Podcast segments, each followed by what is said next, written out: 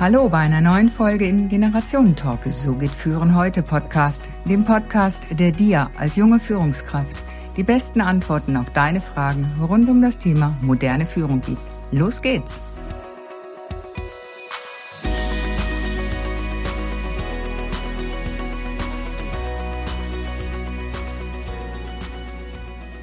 Stell dir vor, es ist Krieg und keiner geht hin.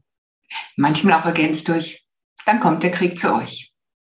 Entgegen der allgemeinen Annahme stammt dieses Zitat nicht von Bertolt Brecht. Der Satz, stell dir vor, es kommt Krieg und keiner geht hin, stammt aus dem Gedichtband The People, Yes von Carl Sandburg. Er lautet im englischen Original wie folgt. Sometime they'll give a war and nobody will come. Ein unbekannter Gegner der Friedensbewegung hat dann den Nachsatz, dann kommt der Krieg zu euch, hinzugefügt. Gerade dieser Nachsatz hat heute wohl sehr viel Bedeutung für uns bekommen. 24.02.2022. Russland startet einen Angriffskrieg gegen den Nachbarstaat Ukraine. Dies ist ein neuer Meilenstein, eine Eskalation des seit 2014 schwelenden russisch-ukrainischen Kriegs, der sich nun auf das gesamte Staatsgebiet der Ukraine ausdehnt. Die Auswirkungen sind jedoch über die Staatsgrenzen hinaus spürbar. Also so ganz plötzlich ist der Krieg nicht ausgebrochen. Aber der Krieg rückt näher, näher zu uns hier in Westeuropa, der Schweiz und Deutschland. Was ist überhaupt ein Krieg? Laut Wikipedia definiert sich Krieg als ein organisierter und unter Einsatz erheblicher Mittel mit Waffen und Gewalt ausgetragener Konflikt, an dem planmäßig vorgehende Kollektive beteiligt sind. Ziel der beteiligten Parteien ist es, den Konflikt durch kämpferisches Erreichen einer Überlegenheit zu lösen.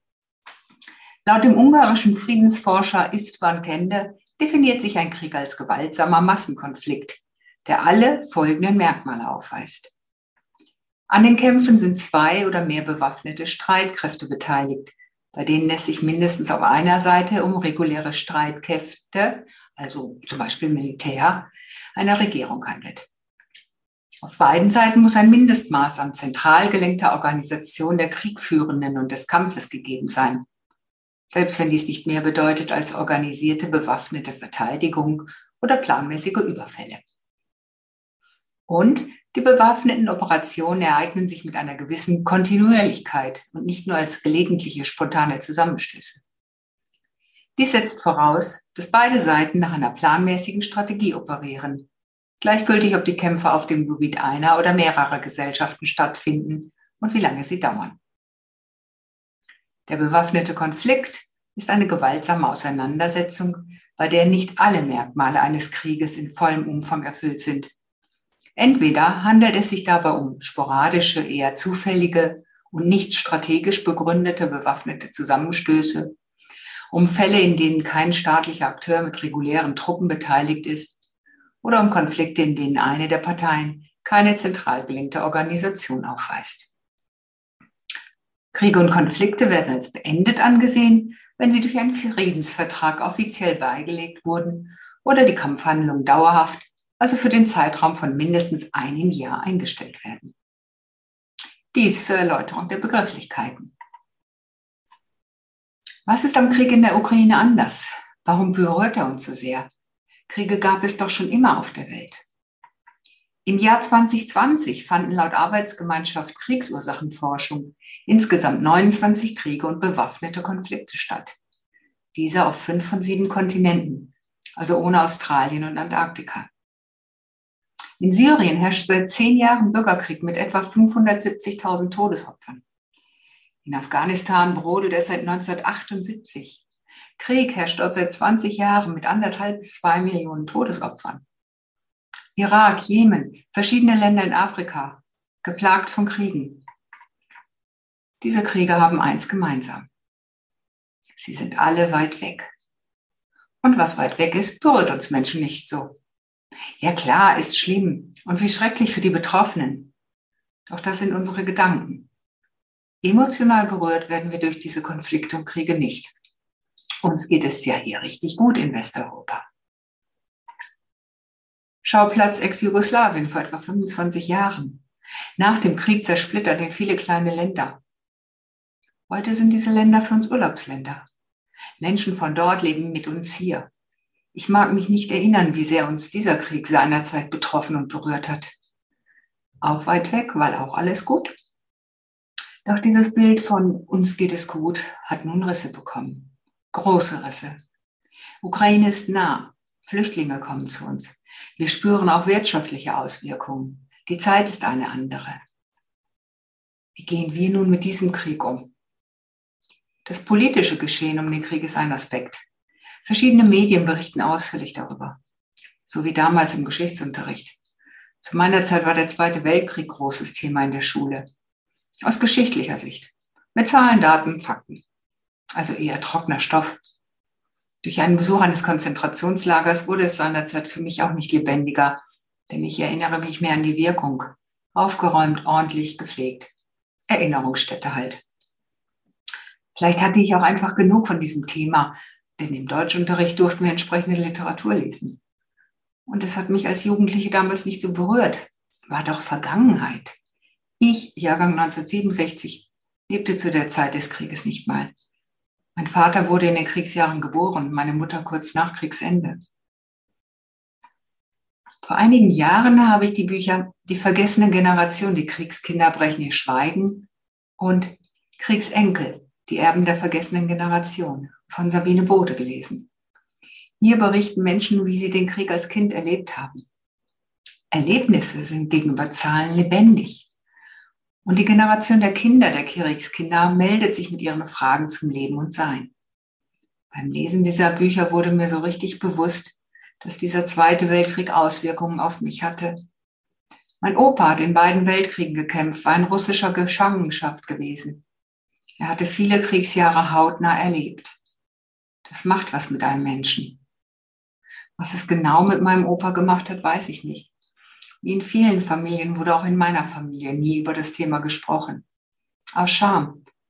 Viele haben damals ihre Kriegserlebnisse nicht verarbeitet, sondern nur verdrängt, unter den Teppich gekehrt. Doch auch wenn sie nicht sichtbar sind, wirken sie. Die Generation der Kriegsenkel entspricht in etwa der Generation X. Diese meine Generation ist in Zeiten des Wohlstands und Friedens aufgewachsen. Uns hat es an nichts gefehlt. Oder doch? Hatten wir nicht mehr Fragen als Antworten? Unsicherheiten, wer man denn ist? Ängste vor der Zukunft? Solche Fragestellungen in Zeiten von Wohlstand und Frieden, passt das zusammen? Woher kommen diese Fragen? Sind es die Fragen der vorhergehenden Generationen, also meiner Oma und meines Opas? Es war ja auch die Zeit des Kalten Krieges. Und jetzt dieser Krieg in der Ukraine. Krieg auf europäischem Boden. Warum gibt es überhaupt Krieg? Was steckt dahinter? Über die 3K, Konflikte, Krisen und Krankheiten, hatte ich bereits in einer vorherigen Episode gesprochen. Gerne auch da reinhören. Wie wir wissen, sind wir Menschen emotionale Wesen. Emotionen bewegen uns also. Sie stehen hinter unseren Handlungen. All unsere Emotionen finden Platz auf einer Skala. Und die Skala hat natürlich zwei Enden. So haben wir auch hier wieder das Gesetz der Dualität, auch in einer anderen Episode besprochen. Letztlich sind es die gegensätzlichen Emotionen Liebe und Angst, die uns Menschen umtreiben. Alle anderen Emotionen sind Formen davon, also unterschiedlich starke Ausprägungen von Liebe und Angst. Konflikte und Kriege sind klar auf der Seite der Angst. Hier finden wir Trauer und Verzweiflung, Schuld, Hass, Zorn und Ärger. Hier spielt die Macht mit. Macht über andere. So gewinne ich vermeintlich meinen Wert zurück, denn auch Wertlosigkeit ist hier zu finden. Auf dieser Seite der Skala herrscht also der Mangel. Wichtige Bedürfnisse für unser Menschsein werden hier nicht erfüllt. Der Mensch tut jedoch alles, um seine Bedürfnisse zu erfüllen. Die Art und Weise ist qualitativ allerdings sehr unterschiedlich. Im Konflikt und Krieg herrscht zerstörerisches Handeln. Andere, nicht Betroffene werden mit hineingezogen. So weitet sich der Konflikt aus. Und manches Mal ist der Ursprung gar nicht mehr so leicht erkennbar. Wo die Angst herrscht, ist kein Platz für Liebe. Und wo Liebe herrscht, ist kein Platz für Angst. So finden wir auf der anderen Seite der Skala die Liebe mit all ihren Formen wie Freiheit, Wertschätzung und Glückseligkeit. In der Liebe sind wir Miteinander, dem Respekt und der Toleranz. So können wir auf alle Konflikte und Krisen schauen, im Großen wie im Kleinen. Welche Emotion herrscht gerade? Was ist also gerade im Mangel? Was braucht es, damit wir auf die Seite der Liebe und damit der Fülle kommen? So lohnt es sich, auch auf die eigenen kleinen Kriege zu schauen, die wir manchmal führen. Wie gehen die unterschiedlichen Generationen nun mit dem Krieg in der Ukraine um? Aktuell leben sechs Generationen, von der Kriegsgeneration über Babyboomer und XYZ bis zu Alpha. Meine Kids und ich sind schon drei verschiedene Generationen. Meine Mutter eine weitere. Zwischen ihr und meinem Sohn liegen drei Generationen. Relativ wenige der heute Lebenden haben Krieg erlebt. Für die meisten von, uns ist Frieden der Normalzustand. Krieg bzw. Frieden sind prägende Erlebnisse in der Kindheit, Jugend und Erwachsenenalter, die eine Generation prägen und somit auch im Lebensgefühl, den Werten, dem Denken und täglichen Handeln beeinflussen. Bei den Ältesten werden wohl schmerzhafte Erinnerungen hervorgerufen. Auch bei Jüngeren, die einen Krieg erlebt haben, wie den in Ex-Jugoslawien. Die Körperzellen vergessen nicht einfach so. Und aufgearbeitet wurde der Krieg in dieser Hinsicht seinerzeit von den wenigsten. Also kommen die Ängste und Sorgen nun unter dem Teppich hervor. Ein Krieg vor der Haustür hat wohl niemand erwartet. Krieg traumatisiert, das wissen wir. Und Trauma müssen wir heilen, wollen wir sie nicht unbewusst weitergeben. Darüber reden ist ein Schritt. Die Erlebnisse, Sorgen und Ängste miteinander teilen hilft auch, denn wir merken, wir sitzen vielleicht nicht ganz im gleichen Boot, aber in einem ähnlichen. Und wir schippern in die gleiche Richtung. Die andere, wesentlich größere Gruppe hat noch keinen Krieg erlebt. Für diejenigen ist Krieg etwas Abstraktes. Doch durch die räumliche Nähe wird er plötzlich konkret. Das hat nichts mit mir zu tun, funktioniert nicht mehr. Die Generation X hat noch den Kalten Krieg erlebt. Jüngere Generationen lernen nun, dass Frieden in Europa nicht selbstverständlich ist. Unsicherheit, Sorge und Angst gehen. Angst auch vor einem dritten Weltkrieg. Angst ist etwas Normales und gehört auch zum Leben dazu. Angst, die uns belastet, ist diejenige, die wir nicht mehr kontrollieren können. Wir können uns nicht aus ihr befreien. Wir fühlen uns ohnmächtig. Ein Grund für diese Ohnmacht sind fehlende Erwartungswerte im Umgang mit einer eben dieser Situation. Gerade der jungen Generation fehlt es oft an Erfahrungen im Umgang mit Konflikten und erst recht mit Kriegen. Also was tun? Ohnmacht macht uns aber handlungsunfähig. Starre lässt uns feststecken. Friedensforscher Hajo Giesmann sagt zur Angst vor einem dritten Weltkrieg, dass Präsident Putin selbst weiß, welche Katastrophe ein dritter Weltkrieg auslösen würde. Präsident Putin droht daher vor allem mit dem Einsatz von Atomwaffen, um Angst zu verbreiten das allein ist schlimm. Aber er weiß auch, dass ein dritter Weltkrieg und der Einsatz von Atomwaffen auch die Menschen in Russland nicht überleben würden. Daher ist und bleibt ein dritter Weltkrieg sehr unwahrscheinlich. Ein weiterer Grund für die Ohnmacht ist der Nachrichtenkonsum. Mit dem Konsum von Nachrichten erlange ich nicht unbedingt Kontrolle über die Situation, auch wenn ich das dadurch versuche.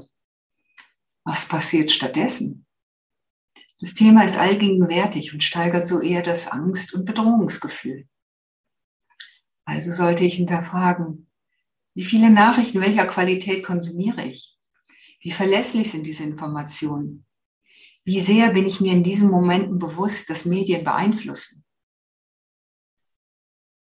Eine Trennung zu machen ist ebenso hilfreich. Was erleben die Menschen dort in der Ukraine und was erlebe ich hier in Deutschland oder der Schweiz? Was ist die Lebenswelt der anderen und was meine?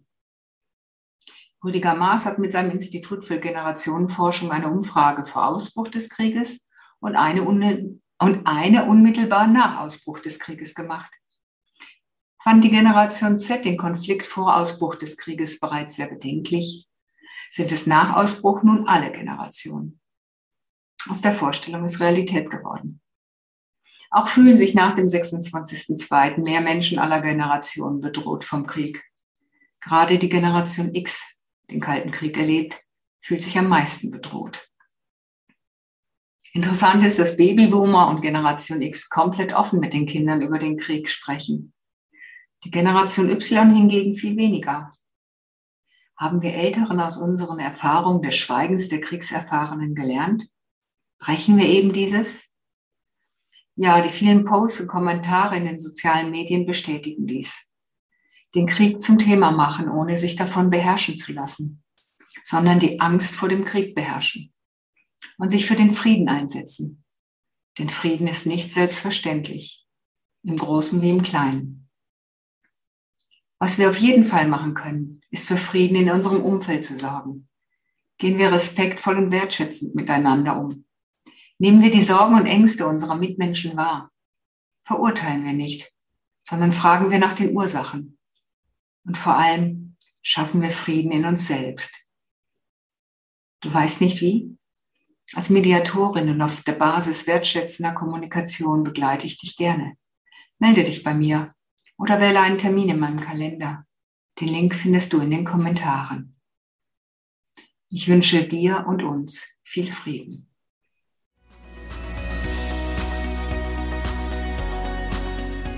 Damit sind wir mit dem heutigen Talk am Ende angekommen. Danke, dass du wieder mit dabei warst. Und damit du auch das nächste Mal wieder die besten Tipps bekommst, bewerte bitte noch den Podcast. Am besten mit einem Klick auf Proven Expert. Den Link findest du in den Show Notes.